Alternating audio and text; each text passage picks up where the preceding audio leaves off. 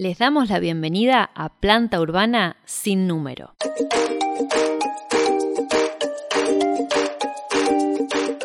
Un podcast realizado desde San Mayol, Partido de Tres Arroyos, Provincia de Buenos Aires, República Argentina. Mi nombre es Carolina Boicoechea y junto a Homero, Catalina y Javier Campo les acercamos esta propuesta de comunicación de San Mayol para el mundo. En el episodio de hoy... Imágenes de mi pueblo. Damos comienzo al episodio número 2 de Planta Urbana sin número y no podemos arrancar sin antes hablar un poco acerca de las repercusiones que tuvo el primer episodio. Esto de experimentar en este nuevo aspecto de la comunicación, como son los podcasts, podemos decirles ahora sin temor a equivocarnos que Planta Urbana sin número lo pueden escuchar en casi todas las plataformas de podcast. Sabemos que ni bien se sube, eh, automáticamente está accesible en Spotify. Si no tienen la aplicación, pueden acceder mediante el link que está en la biografía de nuestro perfil en Instagram. Lo compartimos en las publicaciones de Facebook también en nuestros WhatsApps personales. Así que no hay excusas, ¿eh? no hay excusas para escuchar Planta Urbana sin número. Este programa que presentamos a ustedes con una periodicidad de dos semanas, de cada 15 días, y entre esas semanas vamos subiendo también en nuestras redes distintas cosas, como por ejemplo la trivia mayolera que surgió, ahí surgieron unas preguntas acerca de la historia de San Mayol, de la cual habíamos hablado en el episodio 1, también algo novedoso si se quiere, en nuestro perfil de Instagram pueden encontrar en exclusiva los stickers de San Mayol. Entrando al perfil van a ver una carita con estrellitas donde está el feed, donde está IGTV, donde están las etiquetas. Bueno, hay una carita con estrellitas que eh, cliqueando ahí van a encontrar, por el momento hay tres filtros, uno del logo en 3D de San Mayol, otro de, del icono de ubicación y otro con la, eh, con la etiqueta yo amo San Mayol, etiqueta que si mal no recuerdo en la década de los 90 a alguien se le había ocurrido mandar a imprimir y muchos autos salieron a rodar con ese sticker pegado en el vidrio y hace un par de años el Club Primero de Octubre de San Mayol reflotó esa idea eh, volviendo a mandar a imprimir stickers que están a la venta en el club. Así que mm, para quienes quieran adquirirlos, saben cómo hacerlo mediante el Club Primero de Octubre y para que quienes quieran complementarlo también con el sticker virtual, bueno, entran a Planta Urbana sin número y luego se lo descargan y lo pueden usar en todas las historias etiquetando a arroba planta urbana sn, arroba sanmayol, arroba turismo.sanmayol y hagan rodar también de manera virtual el nombre de San Mayol. También tenemos que hacer mención a la repercusión de los audios y qué mejor manera de ello que compartir con ustedes más audios mayoleros. Hola a todos, eh, mi nombre es Daniela Gómez, eh, vivo en San Mayol y vivo desde muy niña. Y bueno, San Mayol es mi hogar, es mi familia, mis amigos, eh, mi mundo, así que me encanta. Hola, soy Ignacio Mena, me conocen más bien como Nacho, vivo en Tres Arroyos y conocí San Mayol hace casi dos años, porque Carolina Goicochea me invitó a dar mi taller de jardinería durante las vacaciones de invierno.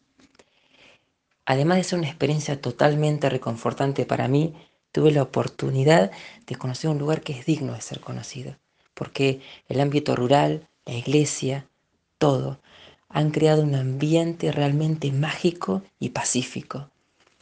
Por todo esto siempre va a tener un lugar en mi corazón. Soy Susana de Bliger. Nací en Salmayol cuando mi papá era el policía del pueblo en ese momento tengo un vínculo muy cercano lo visito seguido cada vez que puedo. Tenemos el terreno donde estaba la casa de, de nuestra niñez y nuestra adolescencia y Mayol para mí es todo, lindos recuerdos y lindo lugar. Así que este, les mando un abrazo a todos y orgullosa de ser mayolera. La historia de San Mayol, un aspecto que resulta bastante complejo de abordar y creo que no podríamos hacerlo nunca de manera lineal, por lo que mm, en cada episodio vamos a intentar tocar algún punto en particular acerca de la historia. Y hoy particularmente queremos compartirles, nosotros siempre estamos buscando eh, respaldo bibliográfico acerca de eh, los datos que tenemos de la historia del pueblo. Y lo cierto es que hay muy poco, realmente muy poco, eh, escrito, registrado, que hable acerca de San Mayol. Por ejemplo, ahora les eh, vamos a compartir, es un pequeño párrafo que está en el libro que se llama Tres Arroyos del año 1959 de Salvador Romeo, y que entre todas sus páginas que habla de todo el partido de Tres Arroyos, de su historia más inicial hasta mitad del siglo pasado, hay solo un párrafo que menciona al pueblo nuestro y dice, de la zona de Mayol, mucho antes que cruzara el ferrocarril, se recuerda que ya existían colonizadores, contándose entre los primeros don Francisco Díez y su esposa Anunciación Balbuena lo mismo que en el campo Caribe, donde la población se fue instalando en los primeros años de este siglo, recordándose entre los primeros a don Nicolás Sabatini y doña Isabel Di Tonto. Este es el único párrafo en todo el libro de la historia de Tres Arroyos que menciona a San Mayol, Mayol por entonces, y nombra a don Francisco Díez y su esposa Anunciación Balbuena. Pareciera que nuestro amigo Antonio Díez, al cual mencionamos en el episodio anterior, siempre estaría presente cuando se habla de San Mayor. Lo vamos a ver más adelante en este mismo episodio. Y en este caso, bueno, el único dato que hay en un libro de la historia del Partido de Tres Arroyos habla de los antepasados, los antecesores de, de Antonio Díez. Y entonces fue que recurrimos a el blog del mayolero. El blog del mayolero.blogspot.com es un sitio en el cual nuestro querido Antonio Díez publicaba sus relatos. Y encontramos entonces algo que también vamos a compartir con ustedes, que es un relato que él publicó el 7 de octubre del año 2014 y se titula Un 7 de octubre, pero de 1914 o hace justo 100 años. Siete años antes, el ferrocarril había empezado a prestar servicios regulares. San Mayol, que por entonces era solamente Mayol. La colonia San Felipe se iba poblando y allí, un año antes, habían llegado Francisco y Anunciación. Primero Francisco desde España, de allá, de la montaña de León, que se radicó en Rauch, donde tenía un tío. Por 1910 había hecho piso y le escribió a su novia Anunciación, también de la montaña leonesa, para que se viniera. Y Anunciación se subió a un barco y llegó al puerto de Buenos Aires, donde Francisco, su tío, y la esposa de éste, que era hermana de Anunciación, la esperaban. De allí el tren a Rauch, de la estación al registro civil, y de allí a la iglesia y una nueva pareja de inmigrantes se sumaba a una Argentina que los llenaba de esperanzas. Un tiempo después, allí en Rauch, nacía su primer hijo, Francisco, en 1912. Luego, siguiendo las huellas de su hermano Martín, llegaron a Mayol. Unos 200 metros más atrás de la iglesia, aún quedan rastros de su primer rancho. Se nota el jahuel y un árbol ha quedado como único testimonio de lo que allí sucedió hoy, 7 de octubre, hace 100 años.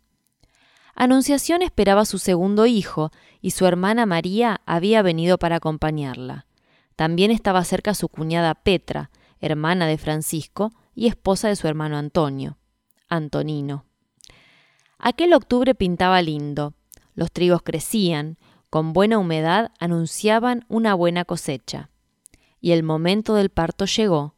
Francisco tendría el día siguiente el mejor regalo de su trigésimo segundo cumpleaños, otro hijo. Pero Dios, al parecer, tenía otras cosas dispuestas, y a raíz de una hemorragia posparto, Anunciación falleció allí mismo, luego que naciera su hijo. Pequeñas historias de mi pueblo que quedan casi olvidadas.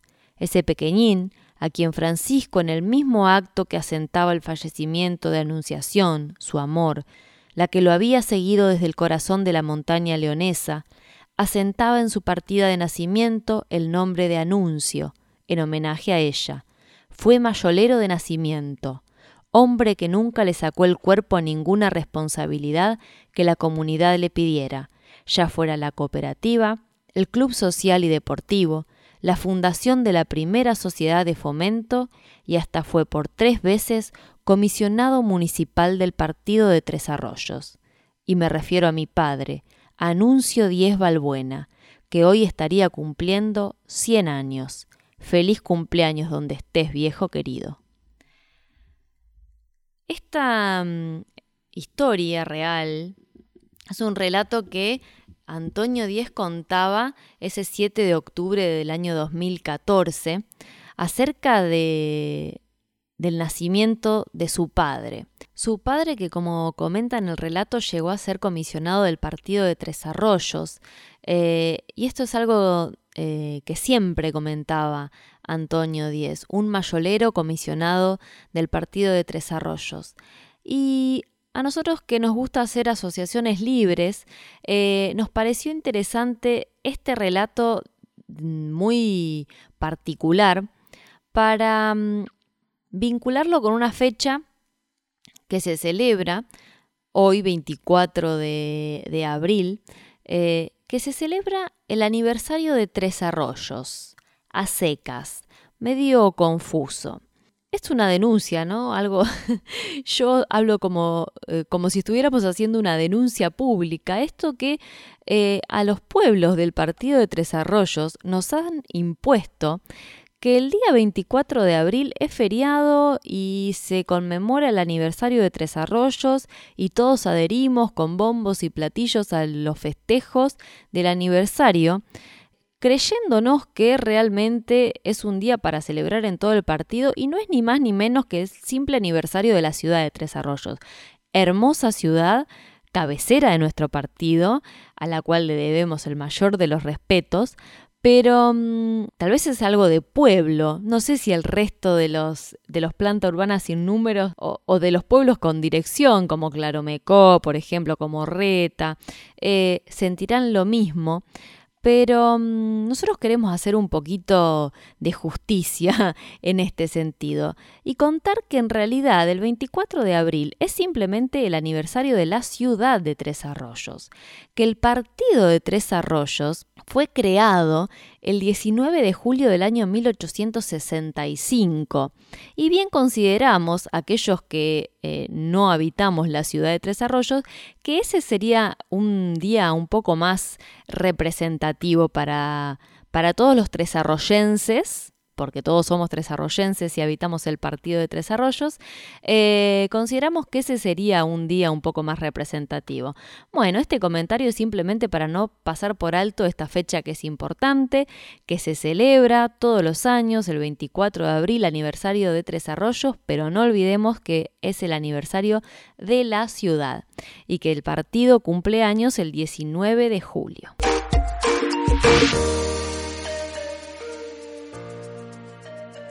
Y en nuestra sección de noticias de actualidad tenemos que hablar de lo que sucedió el fin de semana pasado, en nuestro pueblo por supuesto, el certamen fotográfico organizado por la Dirección Municipal de Turismo, del cual tuvimos el honor de ser la primera sede, la primera fecha de este certamen anual que se va a desarrollar en los distintos pueblos del partido de Tres Arroyos, bueno, tuvo su primera edición en eh, San Mayol Eh, la organización estuvo a cargo, como habíamos dicho, de la Dirección Municipal de Turismo y la recepción, digamos, como institución anfitriona, eh, ofició el Museo Histórico de San Mayol, por lo que todo lo, recaudado en esa jornada fue destinado al museo, el cual seguramente lo utilizará pronto en la refacción de, sus instalaciones y de, ese dinero también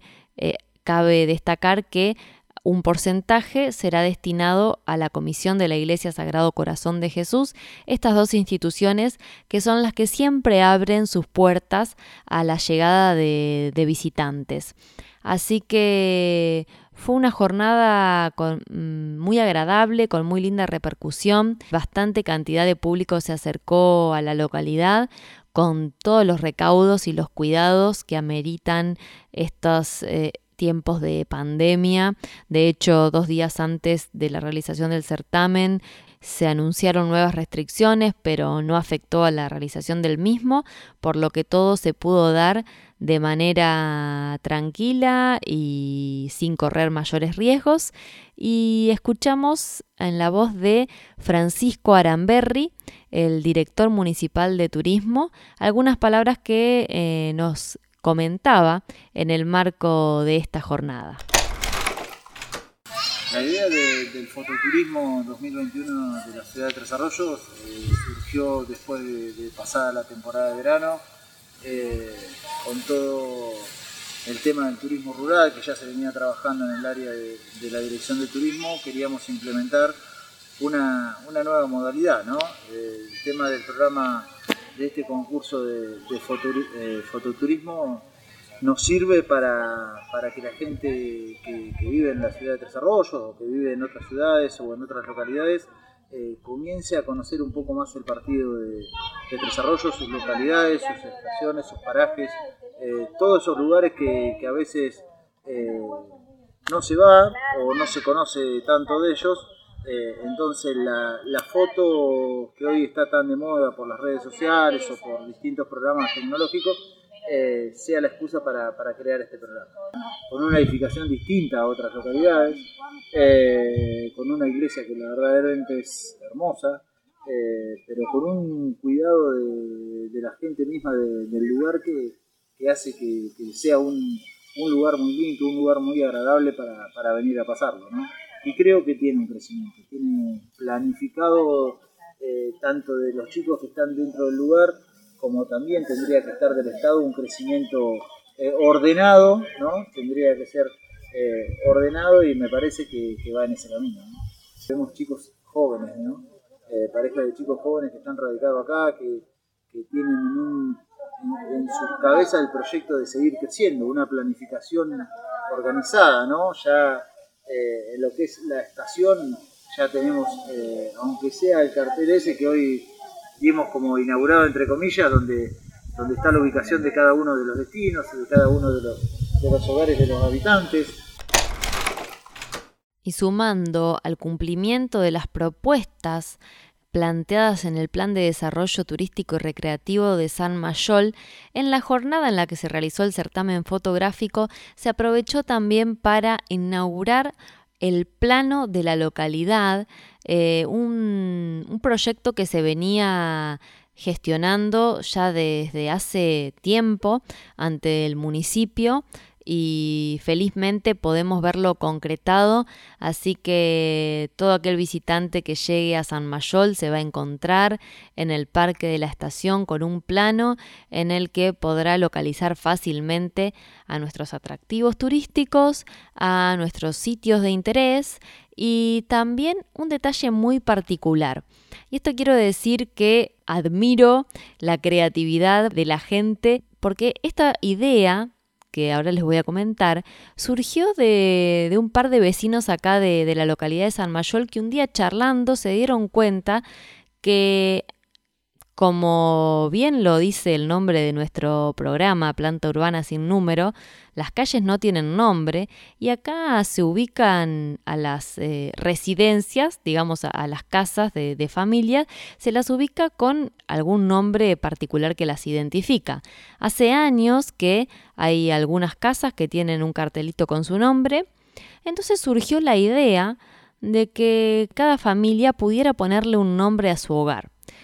A sabiendas de que el plano estaba pronto a imprimirse, lanzamos una campaña para que todo aquel que quisiera agregar su nombre o agregarle un nombre a su casa podría hacerlo y que podría también estar presente en el plano de la localidad.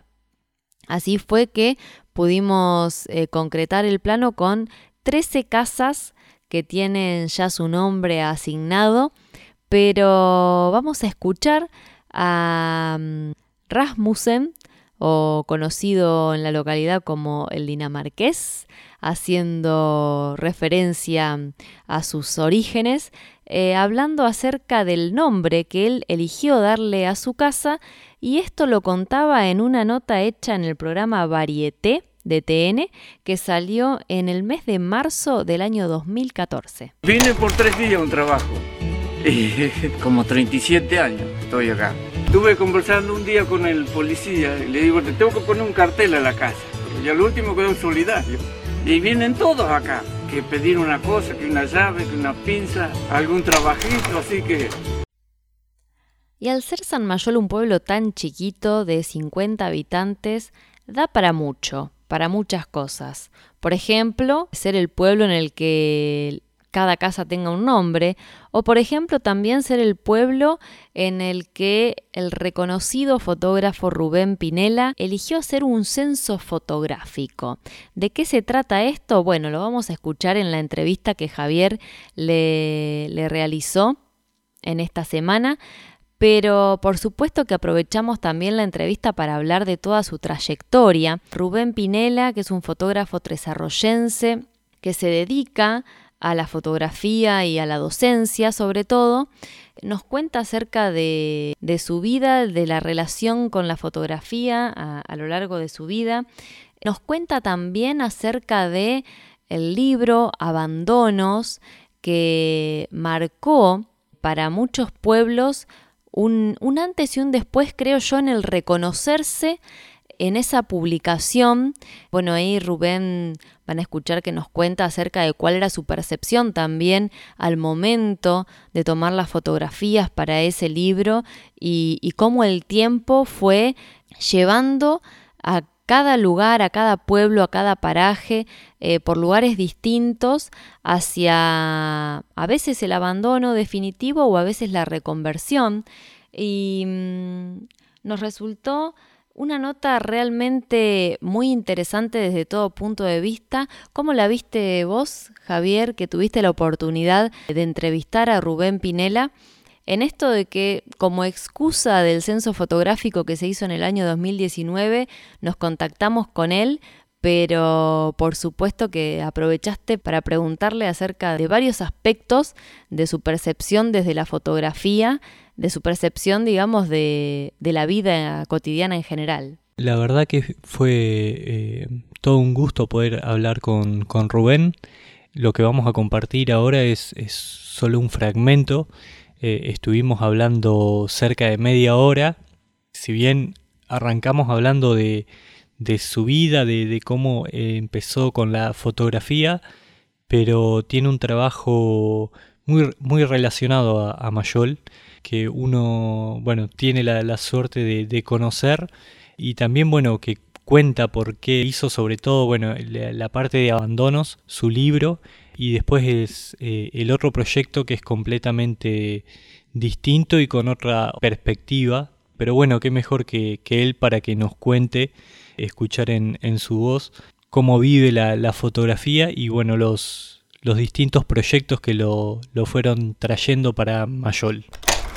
Bueno, mi nombre es Rubén Pinela, nací en Tres Arroyos, efectivamente, viví toda la vida acá, excepto por algún periodo eh, corto de tiempo que, me llevó a otras ciudades, pero en general estuve toda mi vida en Tres Arroyos.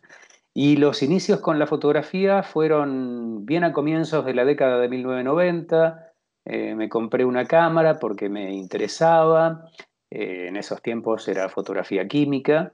Eh, fui luego con algunos amigos aprendiendo un poco. Posteriormente me formé un poquito más a través de un curso que dio acá en Tres Arroyos la Secretaría de Extensión de la Universidad de La Plata. Y luego hice varios seminarios y talleres hasta que, bueno, ya después empecé a, volar un poco por mi cuenta y a dedicarme también a dar talleres yo. En, ya más o menos eso fue hacia el año 98, 1998. Pero, digamos, los primeros, la primera mitad de los 90 fueron de formación. Me dedico exclusivamente a la, fotografía, pero dentro de la fotografía a un campo único, a la, enseñanza, a la docencia. Eh, excepcionalmente hago trabajos de fotografía, eh, bueno, excepcionalmente y no tanto, depende. Si me piden trabajos de fotografía y los tiempos me lo permiten, por supuesto que también los hago. Eh, normalmente a veces lo que suelen pedirme un poco más en ese aspecto es algo más para publicidad, algo de ese estilo, no tanto por ahí eventos, ¿no? pero el enfoque está muy puesto en la enseñanza, está puesto ahí porque me apasiona, eh, porque siento además que mm, enseñar es la mejor manera de aprender, porque uno aprende muchísimo de la gente con la que está en contacto a diario y, porque también es una forma de divulgar el medio fotográfico, de, divulgar la fotografía como, forma de expresión, como medio de comunicación. Y esta es la era de la imagen, de manera que eh, desde que comencé a enseñar, siempre tuve claro que estábamos en ese camino, en la era de la imagen, y, que, bueno, que, me parece que es muy importante salir del analfabetismo visual, eh, empezar a entender que las imágenes comunican ideas, que las imágenes tienen un lenguaje, que, son un lenguaje, mejor dicho, y que por lo tanto expresan, ¿sí? Eh, entonces el objetivo está muy claramente puesto en, ese punto, en la enseñanza con ese fin, ¿no? Y el primer lugar al que fui es a Estación Barrow por una cuestión de proximidad. Eh, ahí empecé a hacer las primeras fotos y ahí empecé a pensar en la idea de un proyecto. Eh, tenía en la cabeza eh, una idea que después, incluso eso en el, en el propio prólogo del, libro lo escribimos con Jorge Pousa, que es el coautor del, del trabajo. digamos, yo en, mi caso, bueno, esa parte la escribí yo en realidad porque en el libro él se dedica a, la industria desaparecida en Tres Arroyos, a, los comedores barriales en, en ese tiempo, eh, y yo me dediqué al tema de los pueblos, entendiendo que ambas cuestiones tenían como hilo conductor eh, una debacle producto de políticas neoliberales. ¿no?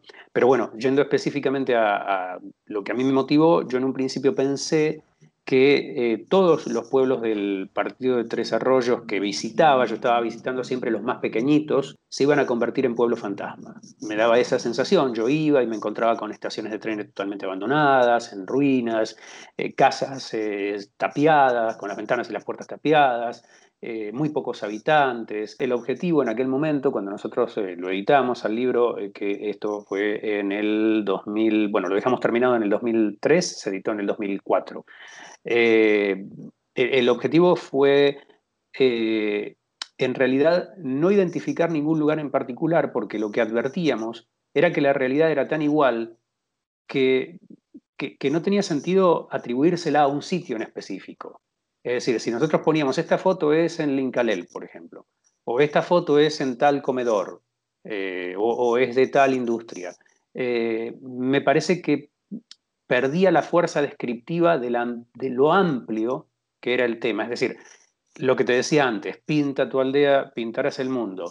Desde esa mirada es que decidimos no poner títulos. Nosotros entendíamos que no poniendo títulos, si bien mostrábamos una realidad que es local, podíamos sugerir que era mucho más que local, que se extendía a todo el país. Mira, por ejemplo, un caso eh, eh, justamente vinculado con San Mayol, eh, creo que fue la primera o la segunda vez que estuve en San Mayol, la cooperativa, lo que es el local de lo que era el supermercado, digamos, todavía estaba abierto.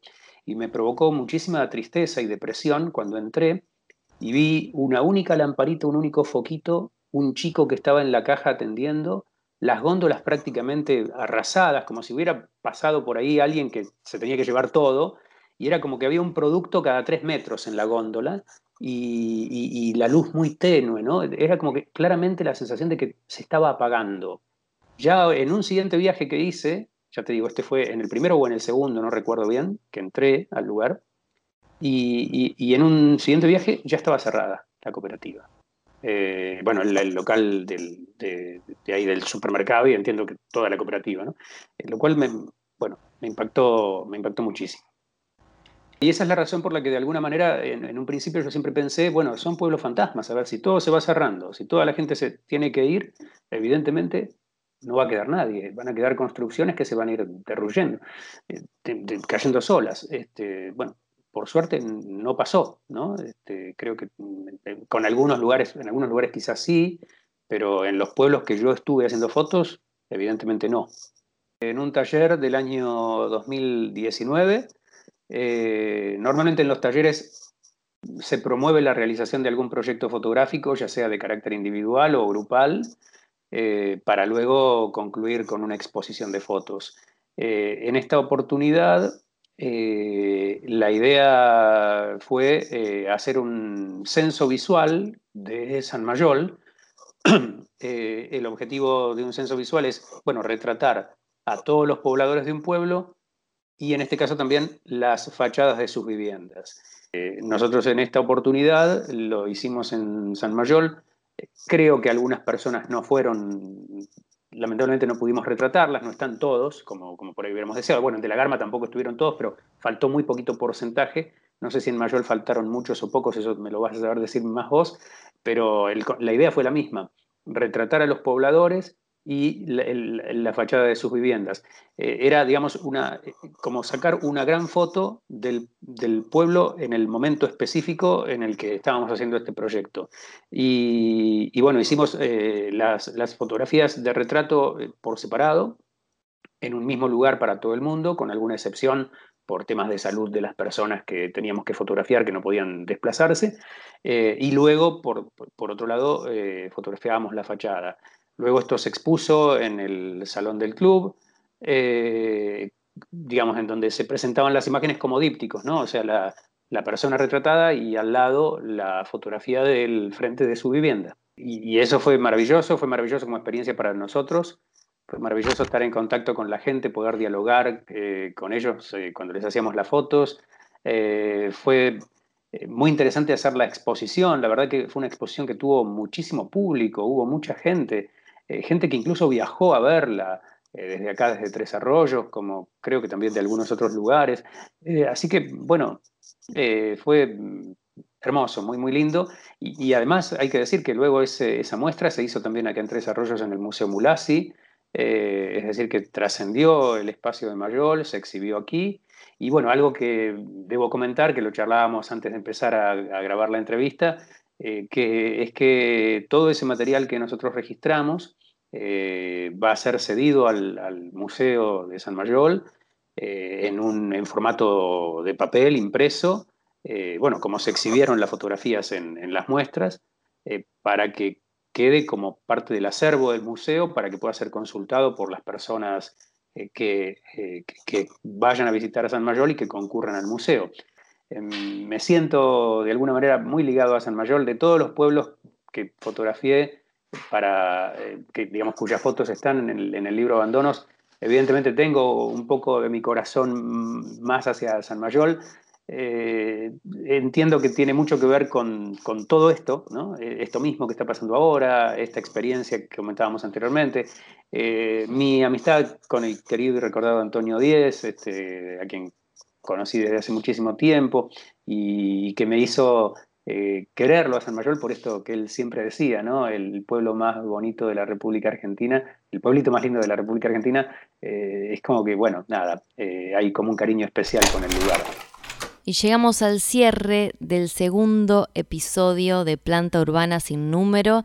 Y voy a pasar unos chivos antes de despedirnos completamente porque el libro Abandonos de Rubén Pinela y Jorge Pousa, del cual hacíamos referencia en el en la sección anterior, está a la venta, está en la cantina del club a beneficio del Museo Histórico de San Mayol, así que a todos quienes deseen adquirirlo pueden visitar la cantina y ahí hacerse de su ejemplar, al igual que como decíamos al principio, los stickers de San Mayol para colocar en el vehículo o en el termo o donde quieran. También comentarles que eh, las notas completas a Francisco Aramberri y a Rubén Pinela las vamos a ir subiendo eh, en las próximas semanas a todas nuestras redes, en Instagram, en Facebook, eh, nos pueden encontrar como arroba planta SN. Eh, el podcast completo lo pueden encontrar también en YouTube y como decíamos en todas las plataformas. Y queremos agradecerles simplemente por habernos acompañado en este episodio número 2 y esperamos reencontrarnos dentro de 15 días con más planta urbana sin número de San Mayol para el mundo.